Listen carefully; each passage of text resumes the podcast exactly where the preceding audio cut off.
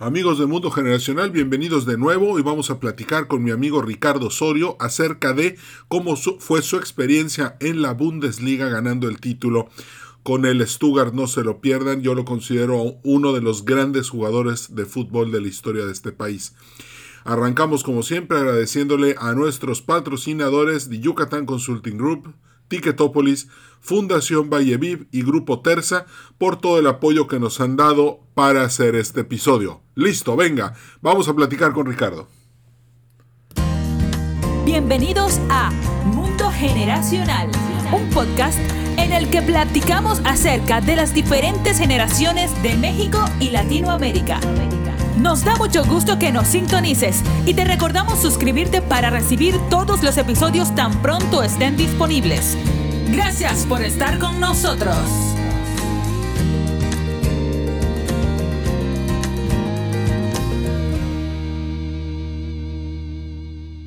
Amigos de Mundo Generacional, bienvenidos de nuevo. Me da muchísimo gusto que estén con nosotros. Hoy tenemos a un invitado de lujo, a un gran amigo mío, eh, uno de los futbolistas más grandes de la historia de este país. Yo la verdad en lo personal lo admiro muchísimo además de que pues eh, llevó el nombre de México muy alto en Alemania, jugando en la Bundesliga, como seleccionado nacional, como jugador de varios equipos em, nacionales.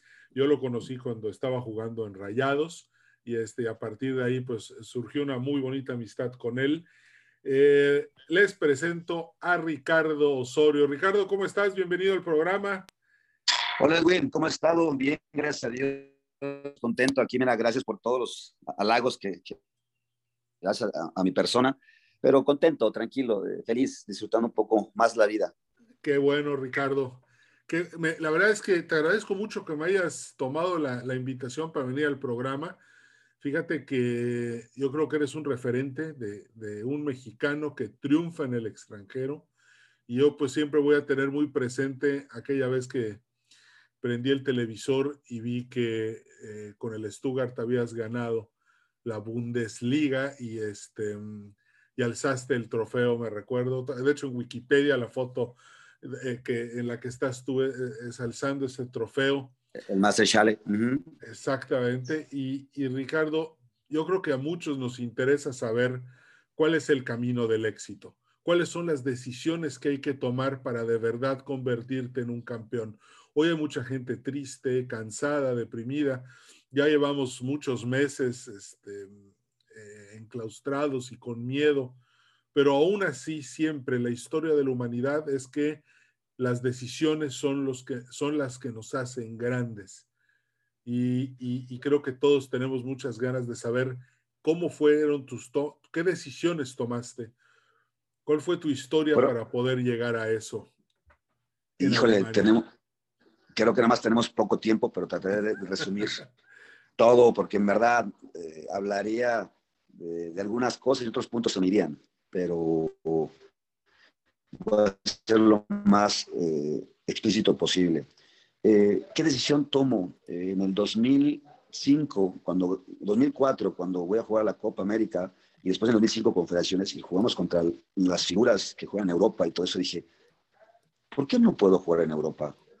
jugué contra Kili González, fui con Riquelme, jugué contra Messi, jugué contra eh, Saviola, eh, que en ese momento jugaba en Barcelona, jugué contra Zanetti, que jugaba en el, Eterno del, Inter de Milán, este, jugadores claves.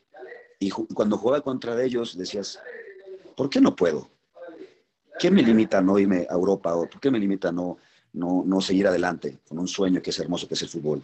Entonces, en el 2006 me propongo, en 2005 me propongo decir, quiero irme a Europa, incluso con el Billy Álvarez, eh, me quedaba, ya era libre, jugador libre, ¿no? Ya me pude ir a Europa en el 2005, pero arreglamos un acuerdo que decía que si había una oferta a Europa, él me dejaba ir. Y dicho y hecho, en la Copa del Mundo dije, señores, de aquí somos y de aquí nadie nos va a sacar.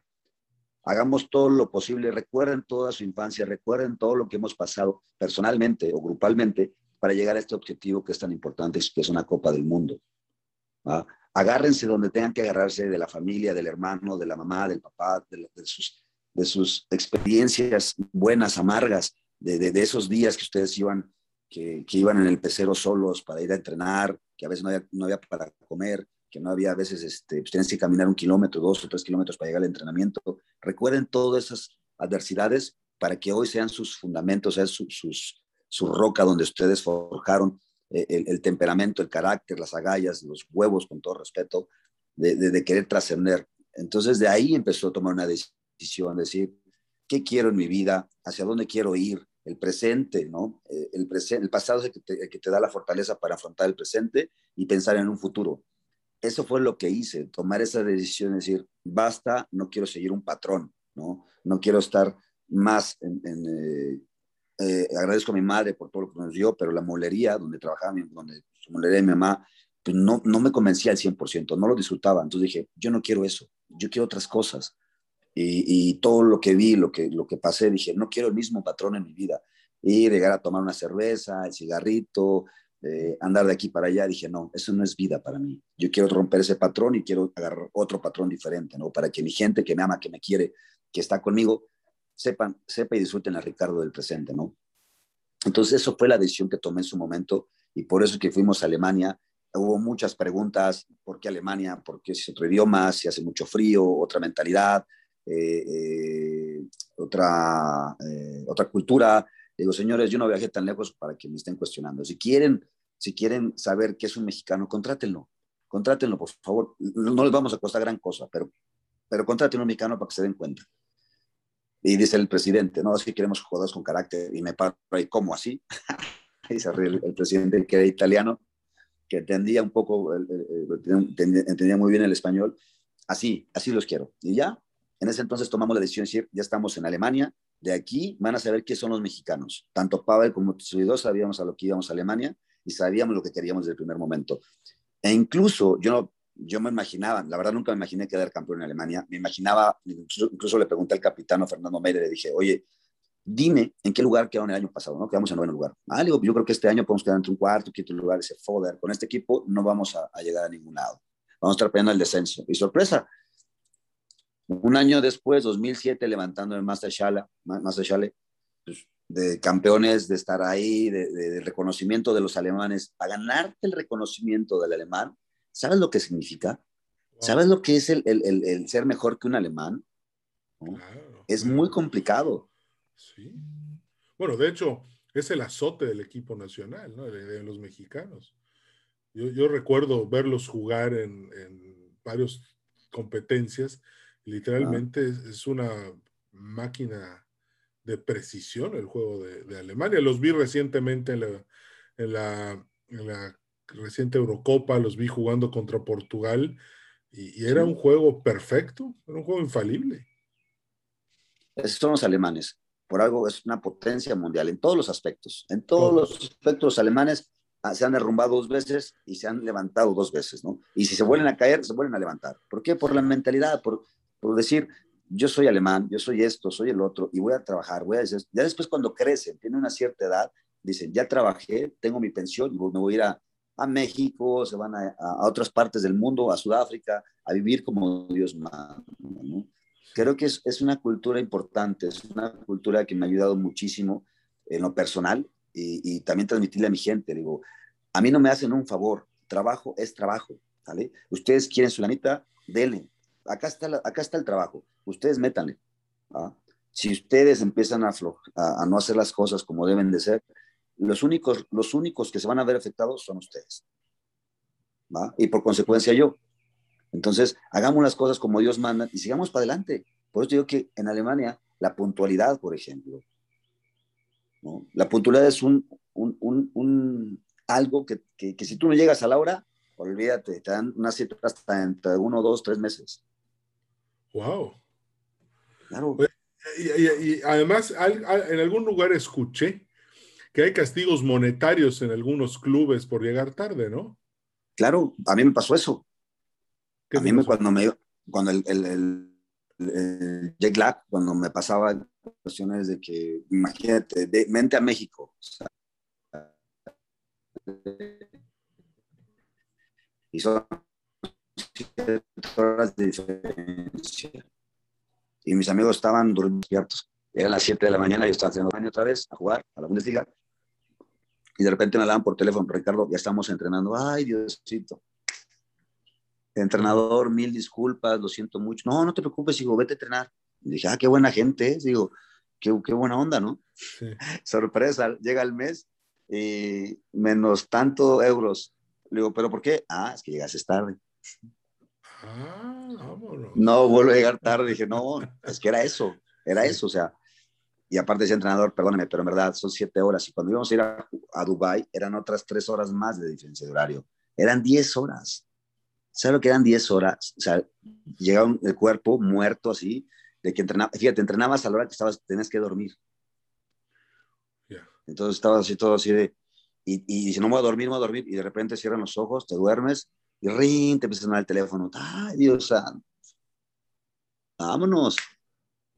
Entonces sí, sí fue sí, puntualidad sobre todo, y por eso es que te decía, tomas decisiones así, en el fútbol se toman decisiones así de rápido, ¿no? Sí, sí, sí, es correcto. Oye, y en el, ¿Cuántos años estuviste jugando en el Stuttgart? Cuatro años en el, en el Stuttgart. Ok. ¿Lo extrañas? Cómo no, muchísimo. ¿Fue una decisión difícil regresar a México? Totalmente, pero lo que pasa, en el 2009 me operan de la vesícula, ¿no? Ya no me daba para seguir jugando. Un jugador alemán lo hizo bien en mi lugar y quedamos en tercer lugar de la, de la Bundesliga, ¿no? a, cinco puntos del campeón. ¿no? Es decir, si el, si el campeón, bueno, si el, el, líder perdía y nosotros ganábamos al Bayern, nosotros íbamos a ser campeones de la Bundesliga nuevamente. Ok. No sé si, no sé si me explique.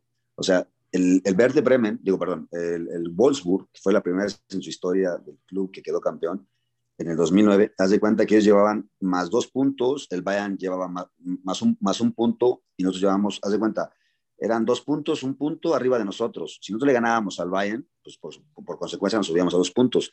Y si, si Wolfsburg, Wolfsburg pierde, pues nos, nos, íbamos a un punto arriba de ellos. Entonces nosotros habíamos hecho 70 puntos, entre comillas, ellos han hecho 69 y el Bayern iba a ser 68. Pero pues no, nos ganó el Bayern y ganó el Wolfsburg 5 por 0. Pero digo, son, son esas experiencias. Después de eso, eh, yo cuando me operan, llegó el presidente, el director deportivo, el manager, llegaron todos. Osorio, ¿cómo sigue? Digo, la verdad me duele muchísimo, me siento muy mal, disculpen, pues no, no, no te preocupes, te queremos tres años más y te vas a quedar más acá. No, dije, Diosito, gracias, no sé, lo saben cuánto. No, recupérate, vete de vacaciones y regresa acá. No, hombre, muchas gracias. No, no tienen idea cuánto agradezco.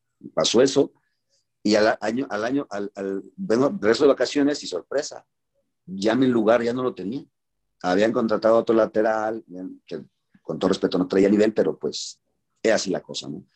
Eh, y es por eso que no me quedé más tiempo en Alemania. Eh, tenía otra oportunidad de quedarme en Colonia, pero venía, venía una crisis económica muy, muy fuerte, entonces no había forma de, cómo quedarme. ¿no? El español de Barcelona me ofreció tres años de contrato, pero lo económico no era. Le digo, si quieres un mexicano, tienes que pagar por él. ¿no? Yo soy, soy de la idea que por un partido jugar contra Cristiano Ronaldo, un partido jugar contra Messi, el costo y el beneficio, o sea, y regreso a Monterrey, digo, ¿qué costo y beneficio voy a tener? ¿no? Una mejor calidad de vida, eh, mi familia cerca, más, más tiempo, es el tiempo de decir quizás cuatro, cinco, seis años más y me retiro, y es, esas son decisiones que vas tomando, ¿no? Regresaste entonces en el 2010 a México a Rayados. Así es, en el 2010 regreso de Alemania para Rayados. Y ganaste varios, varios campeonatos con Rayados en estos años. Gané, gané un campeonato, perdí dos finales. Ok. Y gané tres Conca Champions seguidas. O sea, fueron, fueron los cuatro años que estuve, la verdad, fueron muy exitosos. Pero muy, muy, exitosos. Sí, lo, lo, recuerdo en esos años. Yo también estaba en Monterrey. Y Ricardo, ahorita hay muchos, como, como te comenté ahorita, antes de arrancar el programa, hay muchos directores generales, administrativos, operativos escuchándonos. ¿Qué consejo les puedes dar para que puedan mejorar la calidad de toma de decisiones que tienen para guiar sus organizaciones a un éxito, pero un éxito internacional, un éxito como el que tú tuviste?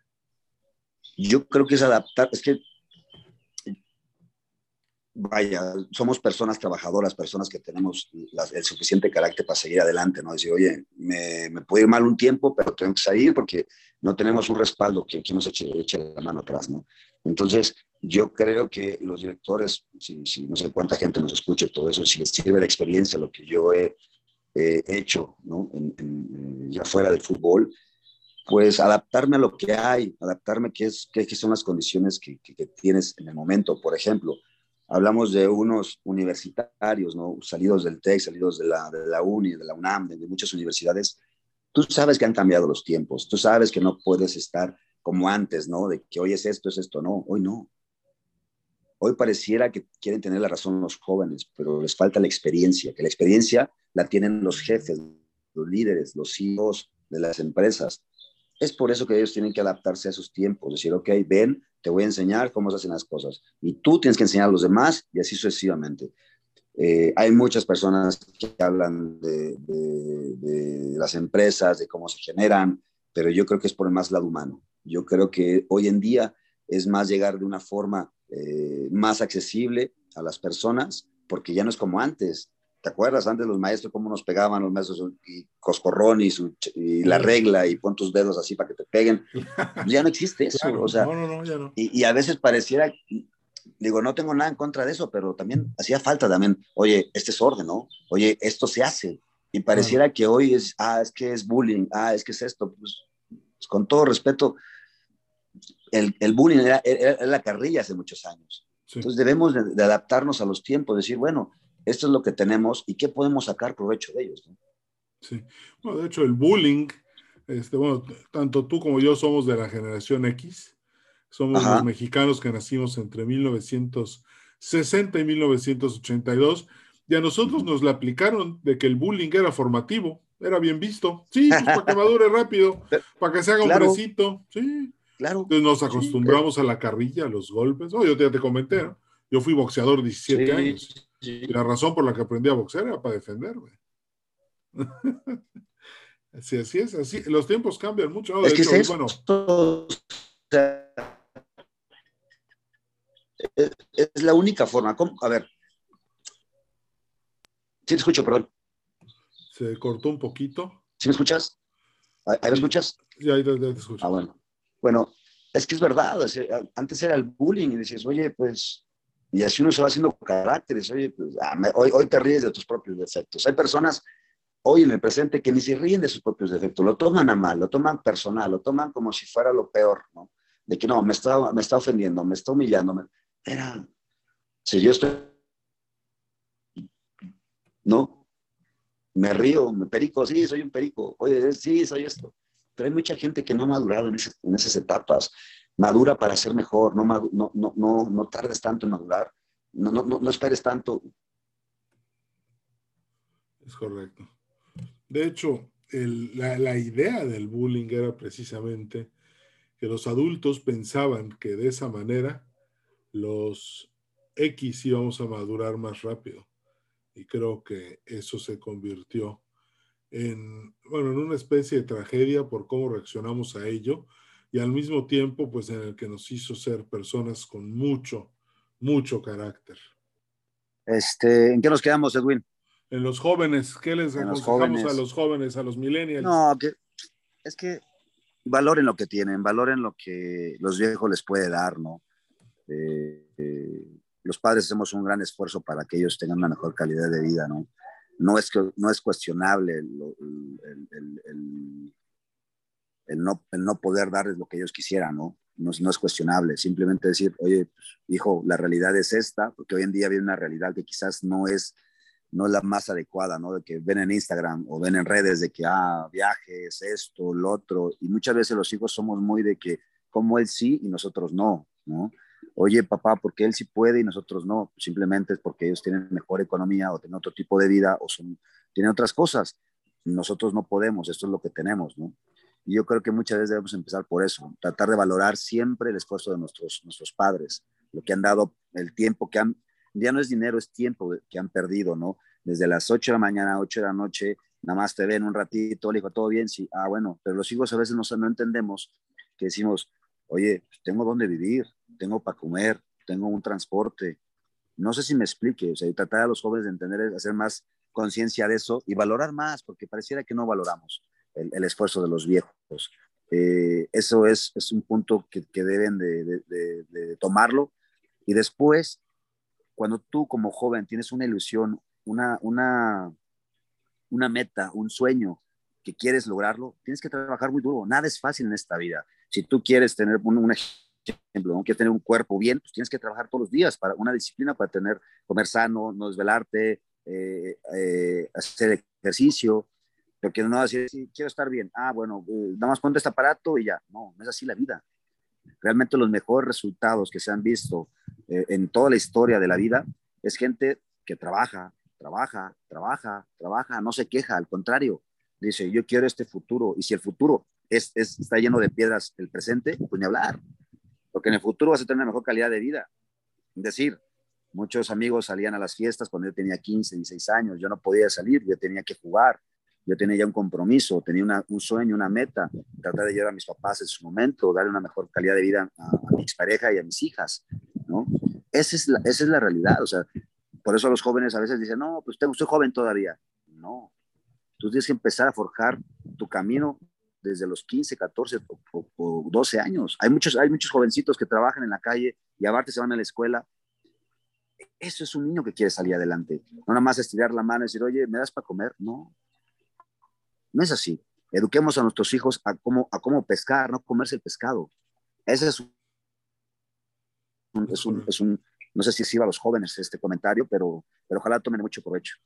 Bueno, Ricardo, te voy a contar algo un poco difícil. Me invitaron a una escuela eh, hace algún tiempo que, y los deportistas de esas escuelas eh, se negaban a correr, se negaban a entrenar y decían, a mí nada más ponme en el partido, pero pues yo no voy a entrenar porque pues no, no quiero ni sudar ni esforzarme.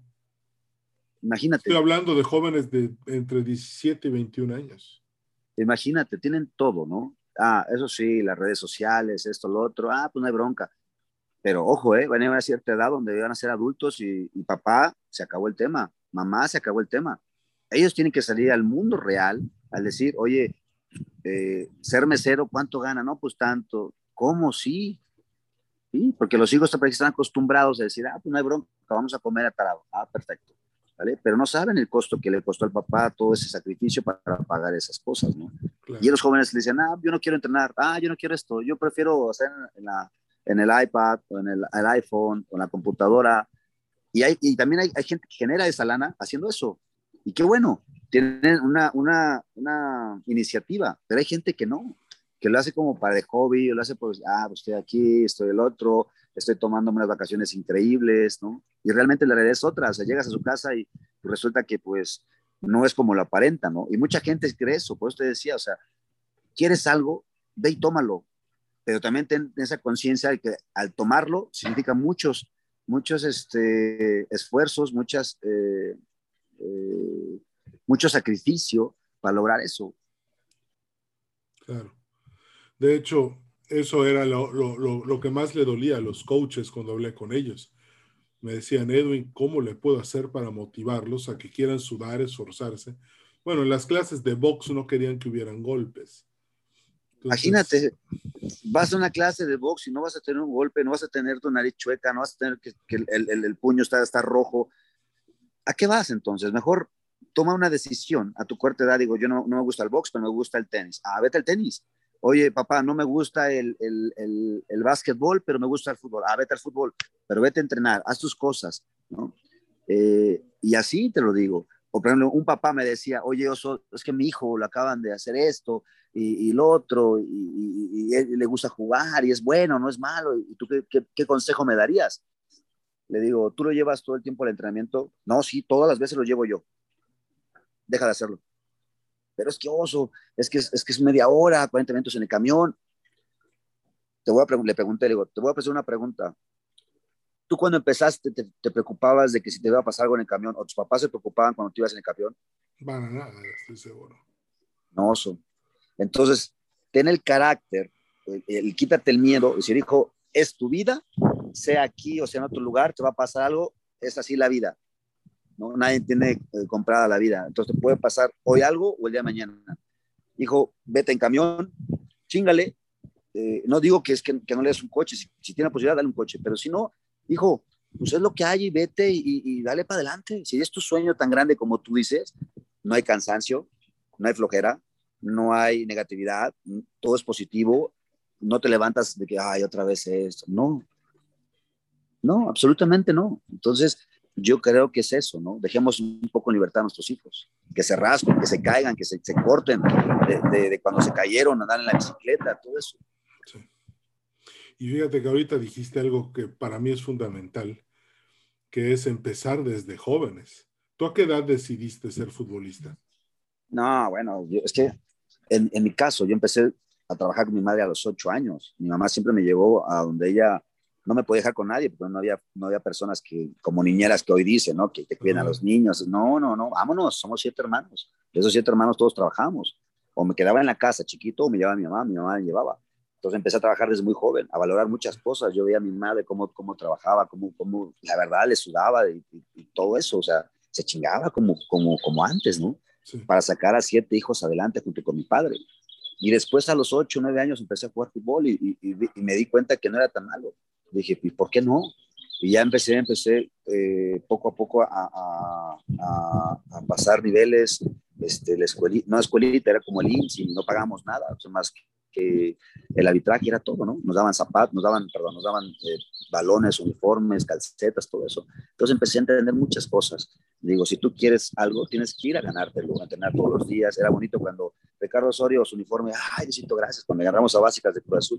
Ricardo Osorio, madre, acá está mi uniforme. Digo, quizás no, quizás no salí bueno para la escuela, pero no soy tan tonto para otras cosas, ¿no? Porque te decía, hay personas que dicen a corta, a corta edad saben realmente lo que quieren de la vida. Y así fue, así fui yo y así, así seguiré. Y ojalá que a mis hijas les, quede esa, esa historia de su padre, que dicen, yo sabía que realmente quería a mi, a mi corta edad. Claro. Oye, Ricardo, y este, tú debutaste con el Cruz Azul, ¿verdad? Así es, el 2 del 2 del 2.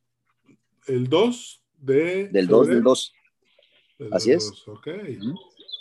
¿Qué se siente entrar por primera vez a la cancha? 2 de febrero de 2002, así es. Algo curioso. Sí, 2, 2, 2.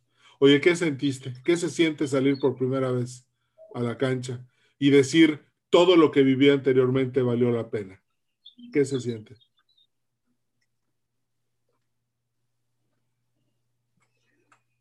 Todo el... Bueno, ¿me escuchas?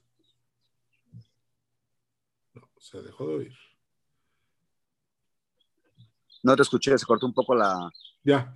Ok, ¿qué sentiste el día que saliste por primera vez a la cancha con el Cruz Azul el, dos, el día 2-2-2? No, fue increíble, la verdad, fue emocionante ver a mis parejas en la tribuna, a mis padres igual. Es como decir a mi madre, a mi papá, no tuve, no, nunca, nunca me gustó la escuela, pero es como mi graduación, ¿no? Como acá te entrego eh, mi diploma de, buena conducta, mi diploma de buenas calificaciones y todo, porque me fue bastante bien incluso los periodistas llegaron a decirme, oye, soy ¿qué piensas del partido? Le digo, no me diga nada.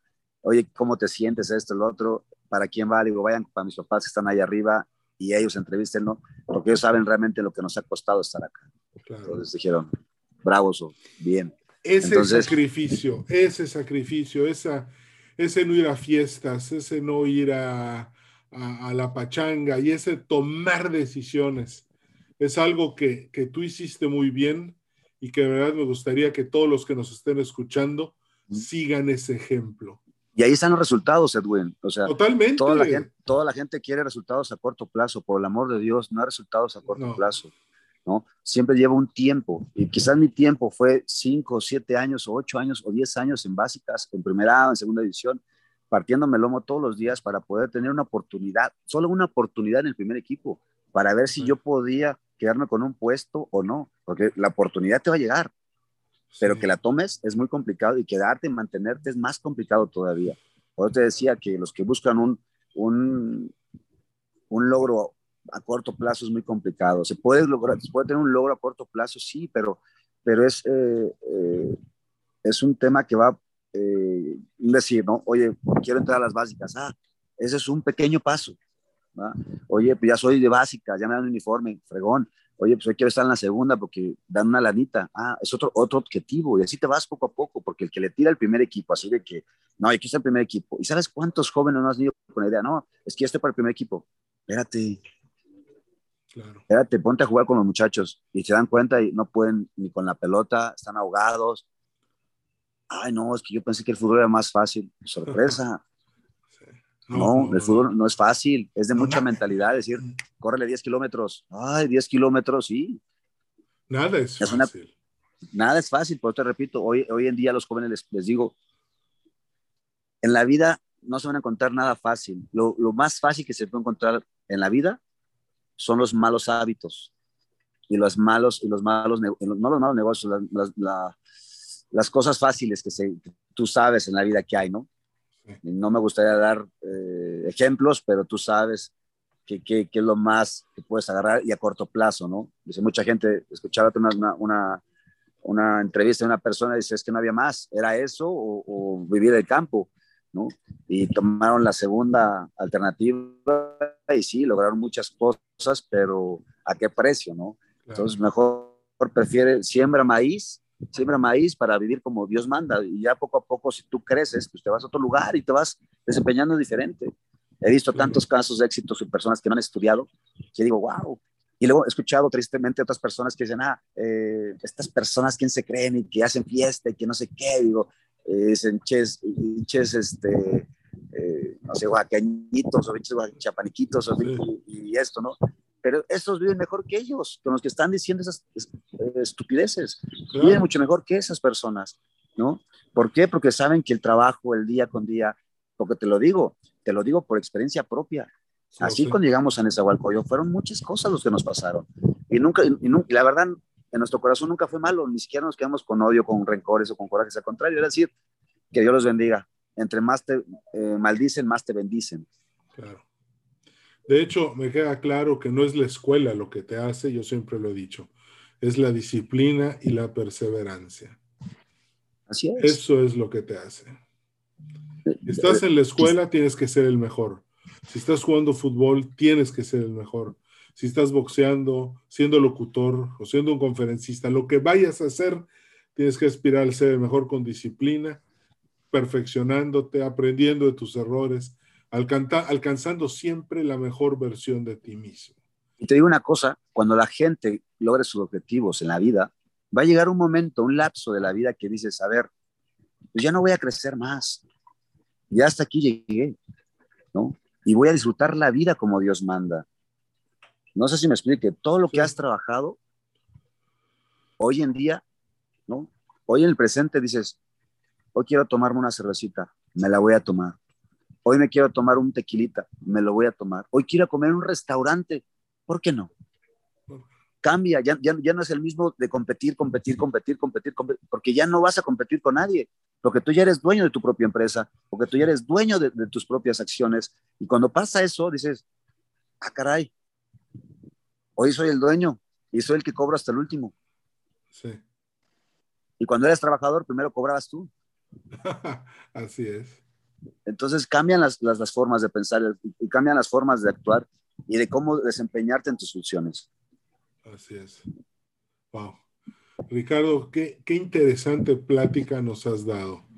De verdad te lo agradezco muchísimo porque creo que mucha gente necesita escuchar eh, cómo tú tomaste decisiones, qué camino seguiste y cómo lograste todo ese éxito en, en el fútbol porque la verdad, hoy son tiempos difíciles y la gente necesita escuchar historias de éxito para que sepan que no importa las circunstancias, lo que importa es que tú seas la mejor versión de ti mismo como nos has explicado y de esa manera alcances el, éxito.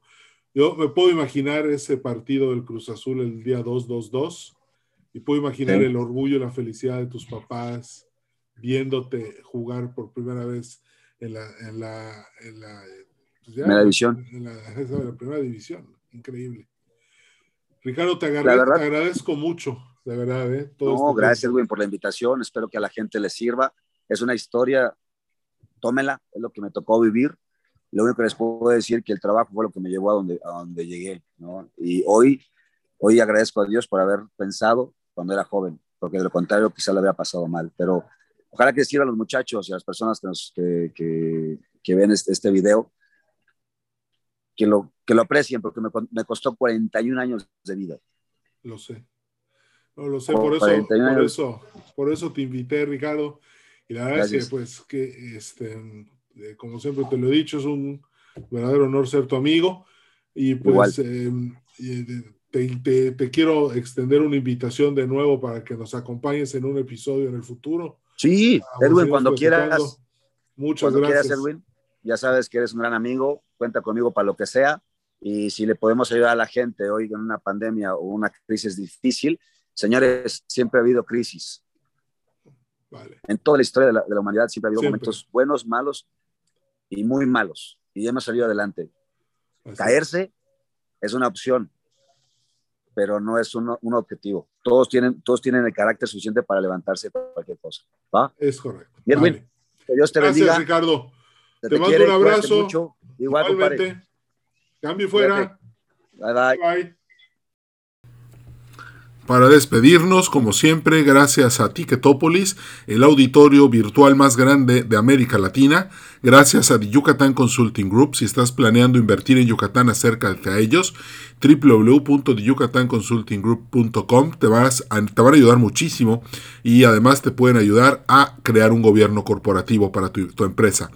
También a Fundación Valleviv, que atiende a todas las personas que son víctimas de la violencia y a Grupo Terza, si estás pensando en coche nuevo o llantas nuevas, acércate a ellos www.grupoterza.com.mx.